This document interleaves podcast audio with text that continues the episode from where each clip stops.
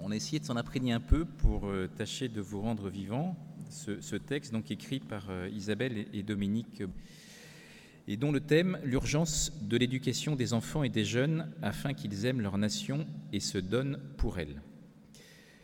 Le sujet proposé nous suggère dans une première partie de porter un regard plus ou moins approfondi sur notre société et son mode de fonctionnement. Pourquoi cette urgence éducative? Puis nous aborderons brièvement la notion de nation et la vision de la nation dans la pensée de Saint Jean-Paul II, avant d'envisager dans un troisième point quelques pistes éducatives. Il est manifeste aux yeux de tous que notre société se délite. On parle souvent d'absence de lien social. Mais ce mal est plus profond. Notre société perdant tout fondement structurel, on parle même de société liquide. L'homme d'aujourd'hui est un homme qui pense beaucoup, qui décide de sa vie et l'organise. C'est un homme à la tête lourde, un homme psychiquement fatigué, s'interroge une psychologue qui a étudié les racines de l'individualisme et de ses conséquences. L'idée de fatigue psychique traverse l'espace de travail, celui de la famille, de l'école, de la santé, à tel point qu'elle est indissociable de notre société contemporaine toute une culture gagnée à ces humeurs de sable que sont la morosité, l'inquiétude, le doute, le désœuvrement. Nous vivons dans une société du malaise.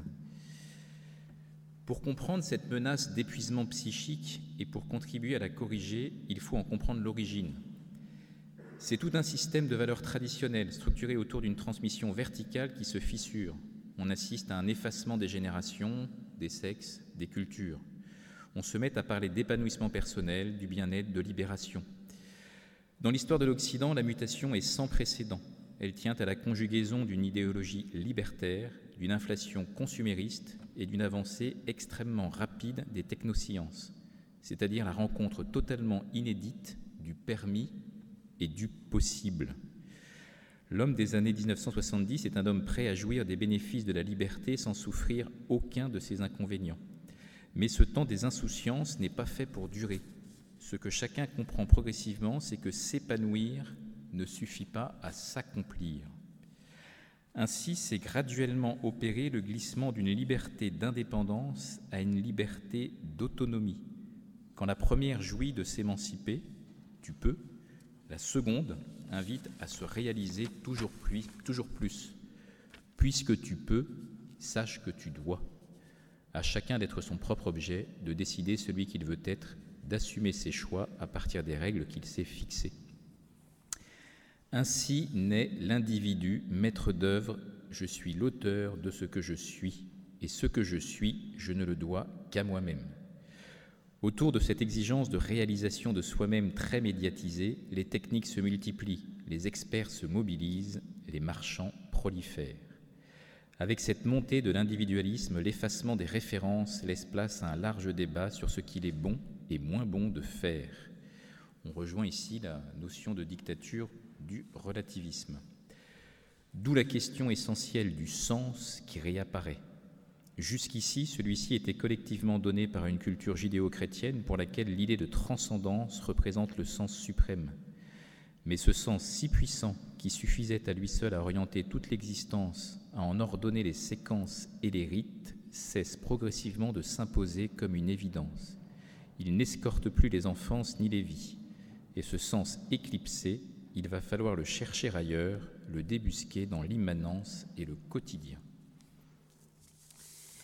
Face à cette liberté qui oblige, sans souci de la vérité, l'homme individu se charge donc progressivement de lui-même. Aveuglément, croyant agir pour son bien-être, il se laisse asservir par ses propres exigences. À ceux qui sont là pour l'écouter, il est habité d'une grande désillusion.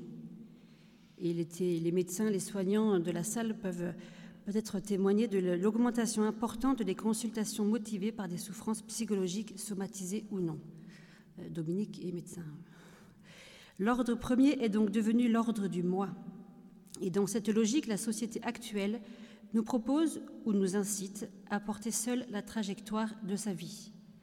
Cette proposition est d'une telle force, voire d'une telle impériosité, qu'elle engage chacun à nouer un pacte avec lui-même, pacte exigeant, indestructible, au regard duquel les relations à autrui peuvent, dans bon nombre de cas, se subordonner, voire se réduire au contractuel. Deux ou trois illustrations. Par exemple, le démariage ou l'altération du sens du mariage. Sous l'angle du pacte individualiste, certains le conçoivent comme une commodité d'usage, signalant la lassitude des sentiments.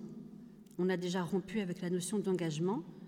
Un mariage, c'est peut-être j'aime et je m'engage, mais c'est aussi et surtout je m'engage à aimer. Mais on a dépassé la commodité d'usage ou la facilité en considérant la rupture comme le résultat d'un conflit d'idéal.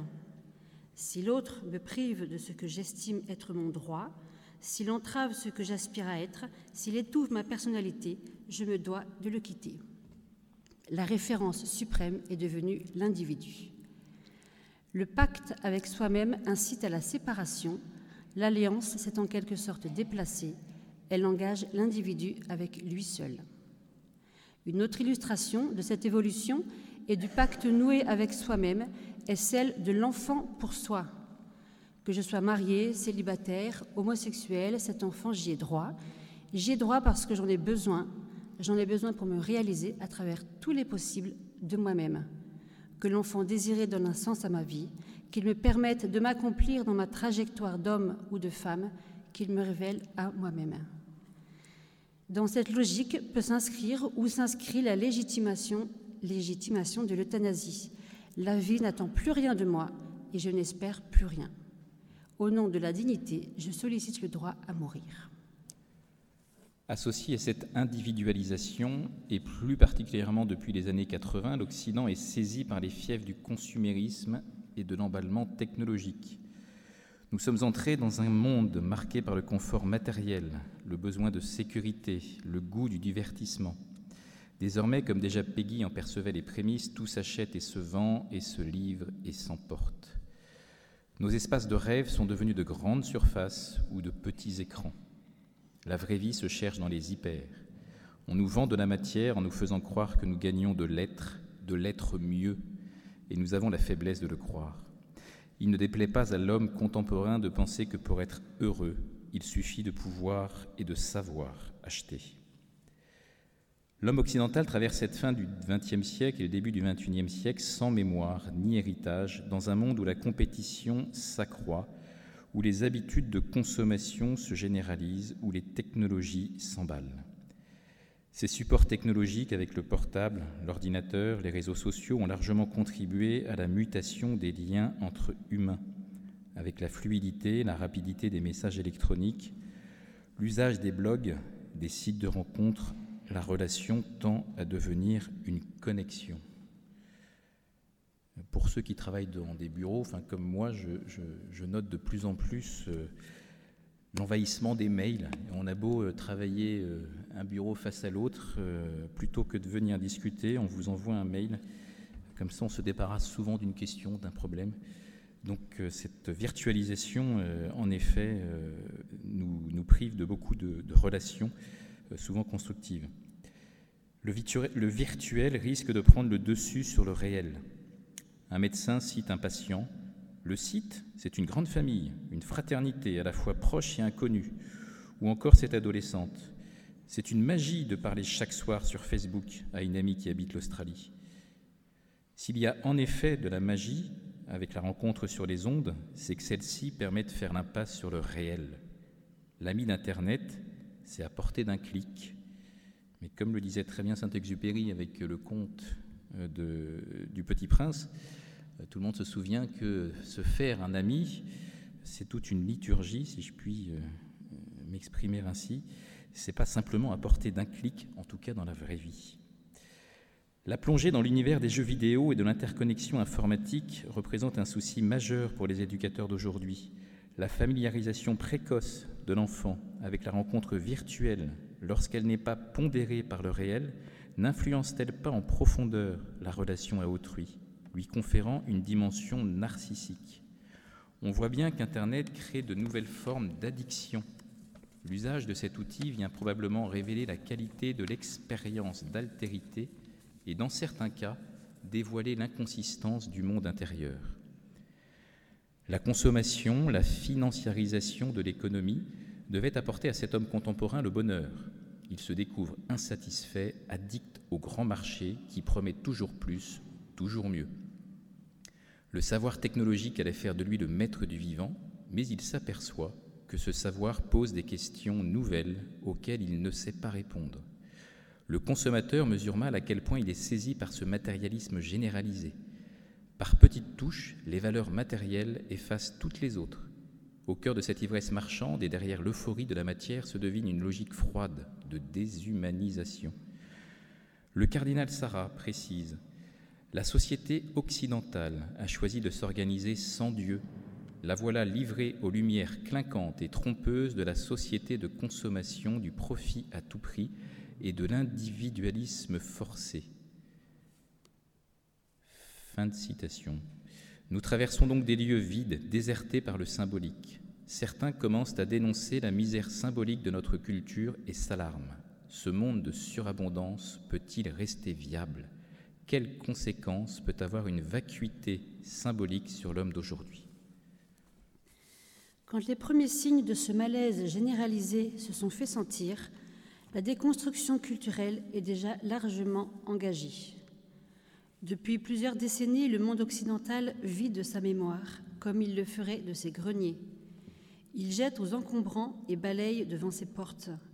Ainsi a-t-il grandement dilapidé l'héritage, persuadé que le neuf supplie à l'ancien, que le bien-être du grand marché et les promesses de la technologie suffiraient à le rendre heureux. Tout ce qui, dans cette allégresse libertaire, fut ainsi dégagé, se révèle progressivement manquant. Or, sans un appui suffisant de valeurs, de croyances, d'idéaux partagés, à quoi tenir? Ce que l'homme individu découvre, c'est que le vide pèse. Et sans le soutien d'une culture, le vide ontologique est insoutenable pour un seul être humain. Nous sommes passés de l'espoir d'un monde meilleur à la volonté de construire le meilleur des mondes, pour nous rendre à l'évidence que notre individualisme libéral et compétitif était réservé aux meilleurs. Face à l'usage de la liberté, nous ne sommes pas égaux. Pour un certain nombre, l'exercice qui consiste à penser sa vie tout seul, à la choisir, à la vouloir, est difficile. Un clivage s'opère entre ceux qui ont échappé partiellement à la déconstruction culturelle, qui ont pu grandir à l'appui d'un sol, notamment d'une filiation, d'une autorité, d'une intelligence symbolique et d'autres qui n'ont pas eu cette chance. L'individualisme est un système qui convient aux plus forts, aux mieux lotis, aux plus entreprenants, qui ont grandi dans des espaces symboliques et structurés. Les autres, étourdis par trop de liberté, engourdis, simultanément libres et asservis, repus et carencés, sont prédisposés à tous les abus, à tous les dangers, à toutes les dérives par trop de jouissance. Pierre-Olivier Ardouin précise Nous vivons dans un régime politique qui institue la loi du plus fort et détache le droit de tout fondement éthique. Un système monopolistique qui aplatit l'homme à sa seule dimension horizontale, congédiant tout invariant anthropologique, s'émancipant de toute catégorie morale fondamentale et, a fortiori, de tout discours rappelant la sagesse créatrice de Dieu. On entend souvent l'expression vivre libre ensemble.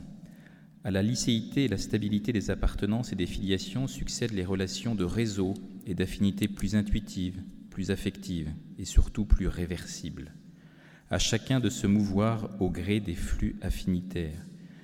Dans ce monde liquide, les échanges sont marqués par l'effusion, l'adhésion spontanée et la brièveté. La rencontre peut être intense, mais elle engage peu. Elle se préserve de la profondeur et de la durée.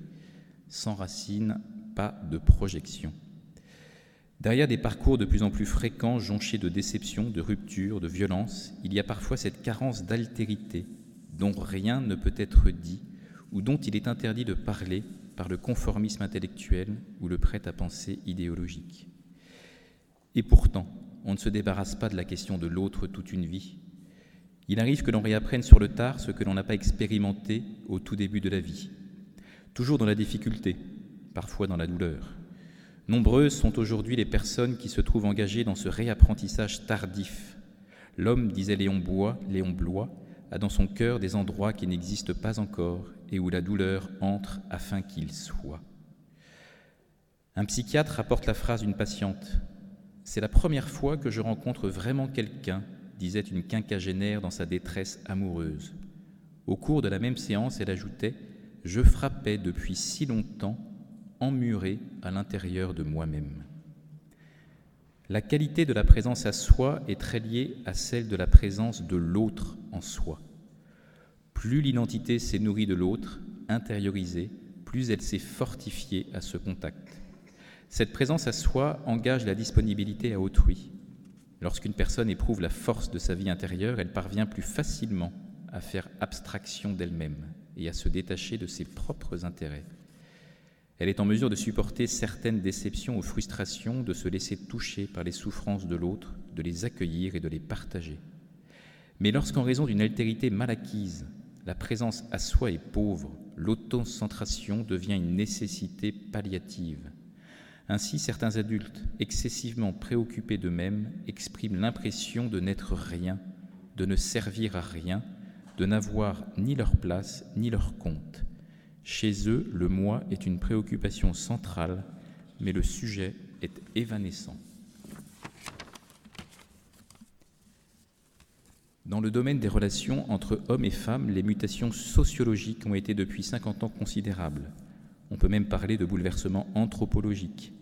Un des leviers de ce changement, c'est la déconnexion du féminin et du matériel et du maternel, pardon. Par ailleurs, et en même temps, nous sommes passés du modèle de la différence des sexes au modèle de la ressemblance, marqué par une indifférenciation progressive. Histoire de vous réveiller, une petite anecdote euh, vue sur le Salon Beige que certains ont peut-être vu euh, il y a quelques jours, qui montrait une émission qui a eu lieu à la télé, où étaient invités sur le plateau quatre, quatre personnes, quatre hommes, mais j'hésite sur le mot homme, parce que vous allez voir pourquoi, donc quatre représentants de, des lobbies LGBT. Et le présentateur, le journaliste, euh, exprime sa surprise devant ce qu'il pense être quatre hommes. Il dit Mais on a eu beaucoup de mal à trouver une femme représentant euh, l'une des chapelles, enfin l'une des, l'un des mouvements euh, LGBT. Et alors, outré, l'une des personnes autour du plateau dit Mais qu'est-ce qui vous fait dire qu'il n'y a ici que des hommes? Le journaliste, un peu désarçonné, il dit bah, votre apparence montre que vous êtes des hommes. Et ce brave monsieur, mais je, enfin cette brave personne en tout cas, de continuer, mais enfin, qu'est-ce qui vous fait dire que je suis un homme? Et il a fait tout un discours pour expliquer qu'il n'était pas un homme. Voilà, on en est arrivé à cette euh, profonde coupure du réel où, même les, apparences, semble-t-il, euh, ne sont plus vraies. Euh, et alors, l'une des autres personnes du plateau rebondissait, enfin rebondissait en tout cas, disait Vous avez raison, il n'y a pas forcément beaucoup de femmes à, venir sur les plateaux, mais regardez, nous sommes tous blancs. Et le même monsieur qui a dit Mais qu'est-ce qui vous fait dire que je suis un homme? dit Mais enfin, quand même, qu'est-ce qui vous fait dire que je suis blanc? Donc voilà, il contestait et son sexe et sa couleur. Alors quand on en est là, et le journaliste était complètement désarçonné, alors, il a fini quand même par présenter ses excuses en disant qu'il était désolé d'avoir pu choquer en prenant ce monsieur pour ce qu'il était, mais ce qu'il contestait néanmoins. Quand d'innombrables générations d'hommes et de femmes s'étaient construites dans la complémentarité et le contraste, les jeunes générations cherchent à se modeler dans l'égalité et l'identique. Ce qui fait quand même des ravages, je, pense que beaucoup ont lu le, livre Le Paris bénédictin ou Comment vivre dans un monde chrétien qui ne l'est plus, et de Rod Dreher, un Américain, qui explique combien dans les collèges, dans les écoles aux États-Unis, aujourd'hui, les, jeunes, les adolescents notamment, se disent mais est-ce que je suis un homme ou une femme? Aujourd'hui, c'est une question qui est réelle, qui se pose réellement, concrètement à toute une partie de la jeunesse américaine. Et donc certains se disent, mais euh, c'est pas parce que mon corps me dit que je suis une femme, il faut que j'expérimente plein de choses. on en arrive quand même à des choses euh, qui sont gravissimes, mais vous en êtes tous persuadés. Hier, elle et lui, c'était deux anatomies, mais aussi deux langages, deux mondes. Le sexe opposé était avant tout un sexe différent. Aujourd'hui, le modèle faiblement différencié permet d'échapper à une appartenance sexuée trop étroite, à une adhésion trop marquée, aux caractéristiques d'un seul sexe. Hommes et femmes se découvrent incertains dans l'assignation de leurs rôles respectifs, délogés de l'assurance qui découlait de leur identité sexuelle par une sorte d'indécision, de brouillage. Au-delà de cette sensibilité égalitaire, ce qui participe à la mutation en cours des rapports hommes-femmes et en constitue l'élément plus nouveau, c'est la féminisation de plus en plus marquée du modèle de la ressemblance. Il y a une inquiétude très grande à penser que pour la première fois dans l'histoire de l'humanité, entre hommes et femmes, la différence est devenue réductible. Certains, notamment les partisans de l'homosexualité, en viennent à affirmer que la différence des sexes ne constitue plus une référence symbolique universelle et fondatrice de la structure familiale. Elle doit être considérée comme une simple différence anatomique, une variable dégagée de toute perspective identitaire. Dans cette optique influencée par la théorie du genre, la sexualité biologique se trouve dissociée de la sexualité psychique.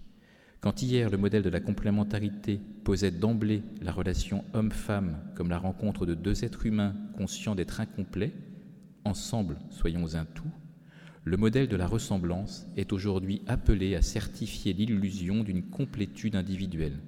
Dis-moi que je suis un tout.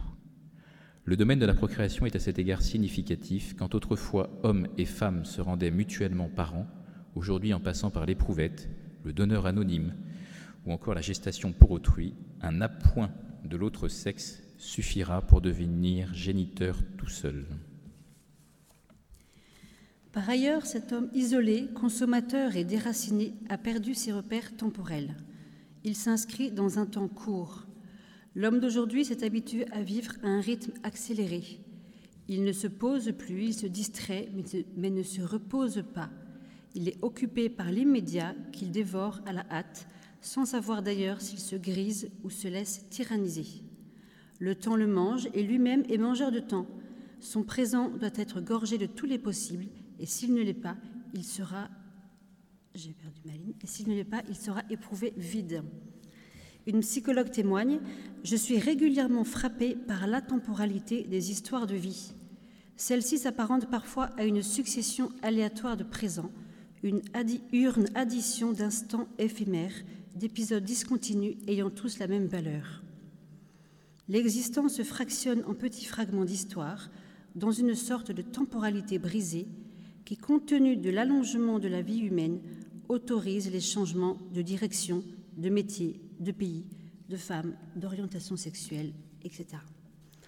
Ce qui caractérise ce temps court, c'est sa difficulté à porter et à véhiculer une dimension symbolique le temps long se déploie d'avant en arrière. À l'arrière, il puise des souvenirs, des regrets. Il porte de la nostalgie, de la gratitude. À l'avant, il nourrit des espoirs, des projets. Il ose des promesses, des désirs. D'un côté à l'autre, il véhicule des sentiments, des valeurs, des idéaux.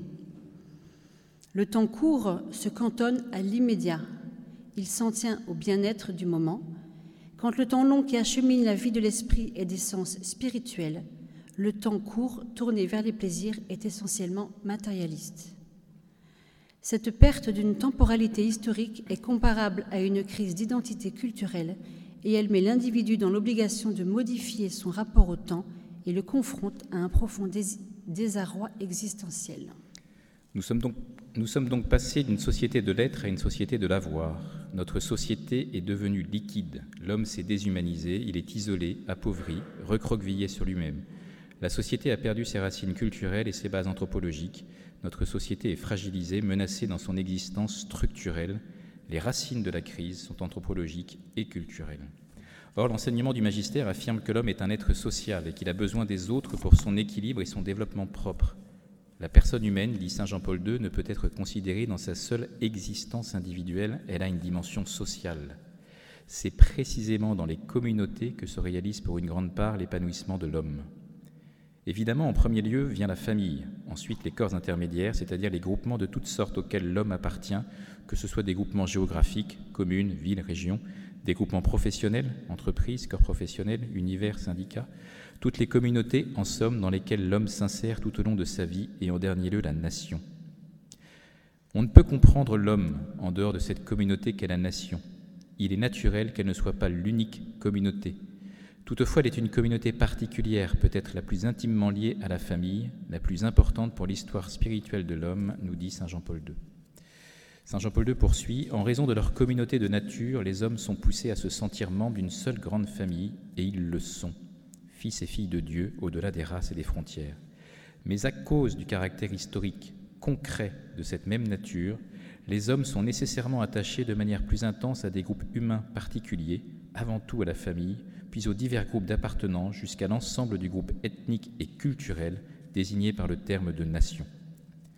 La nation est une communauté d'hommes unis par une culture, une histoire et le plus souvent une langue commune, communauté de vivants, certes, mais aussi communauté de morts et de ceux qui sont appelés à naître. En quelque sorte, chacun de nous est le maillon d'une chaîne ininterrompue que nous devons avoir à cœur de faire perdurer. Cette solidarité est impossible à nier. Nous sommes interdépendants les uns des autres. Nous formons une unité, un tout, au sein d'une même cité. L'existence d'une nation est engendrée par la conscience de ce nous commun. Elle est donc le cadre de vie, le milieu dans lequel vit l'homme au-delà de la famille. De ce fait, la nation façonne et imprègne profondément l'être humain. La nation est donc la grande communauté des hommes qui sont unis par des liens divers, mais surtout par la culture. La nation existe par la culture et pour la culture. Elle tire sa souveraineté de sa, culture propre, du primat de la famille dans l'œuvre de l'éducation et enfin de la dignité personnelle de tout homme. Saint Jean-Paul II écrit dans son livre L'identité culturelle et historique des sociétés est sauvegardée et entretenue par ce qui est inclus dans le concept de nation. Nous connaissons tous l'histoire de Jean-Paul II. Il se décrivait comme fils d'une nation qui a vécu les plus grandes expériences de l'histoire que ses voisins ont condamnées à mort à plusieurs reprises, mais qui a survécu et qui est restée elle-même. Elle a conservé son identité et elle a conservé, malgré les partitions et les occupations étrangères, sa souveraineté nationale, non en s'appuyant sur les ressources de la force physique, mais uniquement en s'appuyant sur sa culture. Cette culture s'est révélée en l'occurrence d'une puissance plus grande que toutes les autres forces.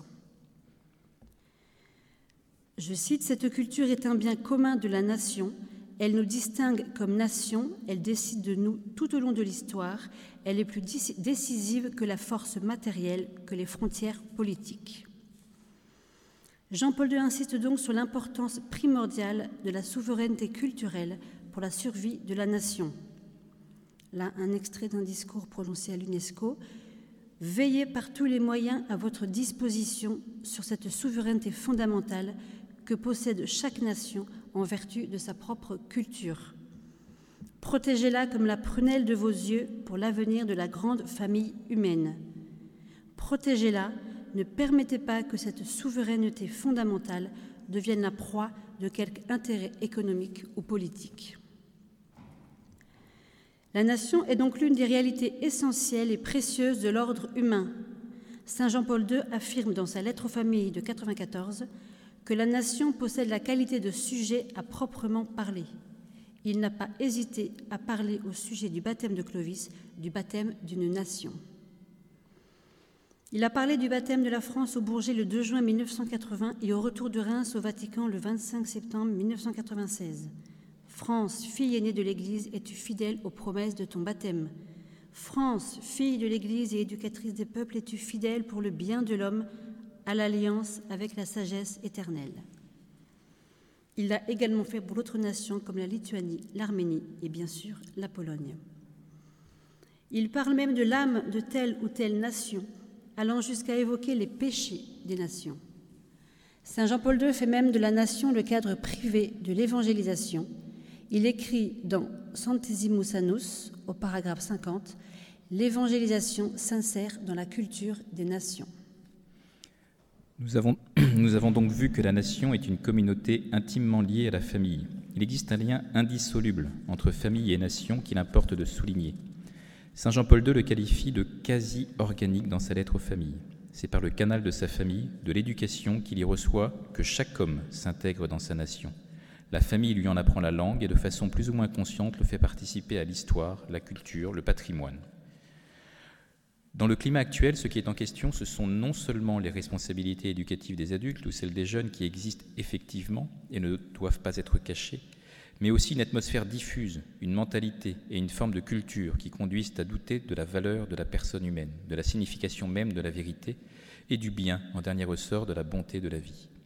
Il devient alors difficile de transmettre d'une génération à l'autre quelque chose de valable et de certain, des règles de comportement, des objectifs crédibles autour desquels construire une vie. On espérait de la psychologie qu'elle garde le souci d'humaniser, du droit qu'il honore sa mission de dire la loi, et de l'éducation qu'elle nous élève. On pensait que ces disciplines étaient en mesure de dissuader l'autosuffisance et de rappeler à chacun la part de satisfaction à perdre pour qu'une vie en commun soit possible. On découvre qu'elles aussi se sont mises au service de la grande régulation des appétits individuels, qu'elles s'affairent à trouver des solutions partielles, souvent éphémères, évacuant une réflexion plus fondamentale sur des questions éthiques et anthropologiques. Quand on les attendait en renfort symbolique, on les voit en soins palliatifs de l'individualisme malade. Le premier lieu de l'éducation est bien sûr la famille. Les parents sont premiers éducateurs. La famille est la cellule originaire de la société. C'est dans la famille que les enfants apprennent les valeurs humaines et chrétiennes qui permettent une coexistence constructive et pacifique. C'est dans la famille qu'on apprend la solidarité entre les générations, le respect des règles, le pardon et l'accueil de l'autre. Benoît XVI propose, dans sa lettre au diocèse de Rome sur le devoir urgent de la formation des nouvelles générations, de discerner quelques exigences communes d'une éducation authentique.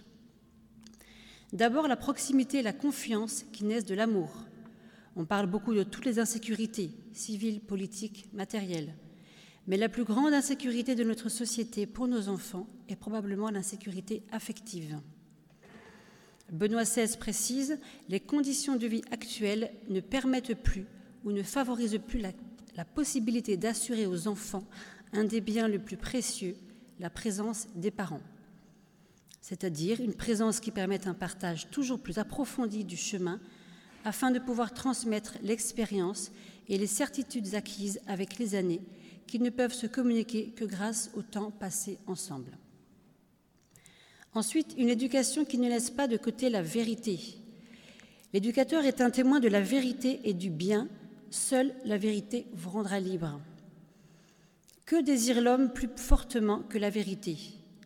Le visage humain d'une société dépend beaucoup de la contribution de l'éducation à maintenir vive cette demande qu'on ne peut pas supprimer.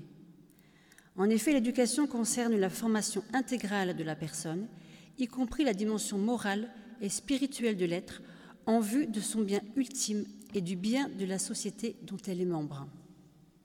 Dès lors, pour éduquer à la vérité, il convient avant tout de savoir qui est la personne humaine et d'en connaître la nature.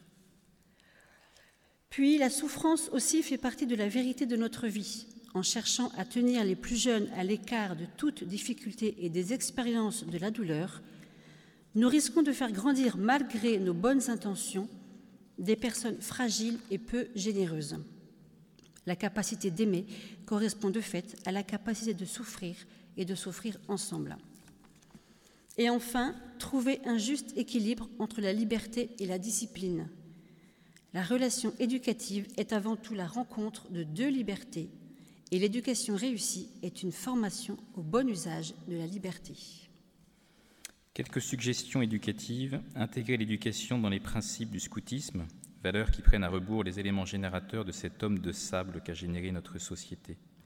Éduquer au sens du réel, éloigner du numérique, du virtuel. Intégrer l'enfant dans une histoire familiale, importance des liens entre les générations dans une société qui a gommé ses liens et qui rejette les deux extrêmes de la vie. Intégrer l'enfant dans une histoire nationale, se nourrir du beau qui nous entoure lui faire découvrir le patrimoine et l'histoire du patrimoine. Le cardinal Sarah précisait récemment dans une homélie adressée aux jeunes Chers pèlerins, regardez cette cathédrale, vos ancêtres l'ont construite pour proclamer leur foi. Tout dans son architecture, sa sculpture, ses vitraux proclame la joie d'être sauvé et aimé de Dieu. Beaucoup de jeunes sont conscients des enjeux à venir de notre société. Ils veulent donner du sens à leur vie et sont prêts à la radicalité. Un mouvement de réorientation professionnelle apparaît chez certains jeunes qui changent de profession, quitte à perdre en revenus, pour trouver des engagements professionnels ayant plus de sens et de valeur éthique. Un jeune routier responsable d'un clan, confiait récemment qu'après la fin de sa formation d'ingénieur, il envisageait plutôt de monter une école de formation d'apprentissage au métier manuel. Benoît XVI précisait dans une lettre aux Salésiens que les jeunes sont sensibles à des propositions d'engagement exigeants, mais ils ont besoin de témoins, de guides qui sachent les accompagner dans la découverte et l'accueil de ce don. Et il poursuit Les jeunes peuvent, par leur enthousiasme et leur ardeur en vue d'un idéal, offrir une nouvelle espérance au monde. Il s'agit de communiquer aux jeunes une appréciation de la valeur positive de la vie en suscitant en eux le désir de la dédier au service du bien. Pour conclure, la parole est laissée au cardinal Sarah. Cher peuple de France, ce sont les monastères qui ont fait la civilisation de ton pays. Ce sont les hommes et les femmes qui ont accepté de suivre Jésus-Christ jusqu'au bout radicalement qui ont construit l'Europe chrétienne. Parce qu'ils ont cherché Dieu seul, ils ont construit une civilisation belle et paisible. Peuple de France, peuple d'Occident, vous ne trouverez la paix et la joie qu'en cherchant Dieu seul. Retournez à vos racines, retournez à la source, retournez au monastère. Vous, jeunes d'aujourd'hui, serez les saints et les martyrs que les nations attendent pour une nouvelle évangélisation. Vos patries ont soif du Christ, ne les décevez pas, l'Église vous fait confiance.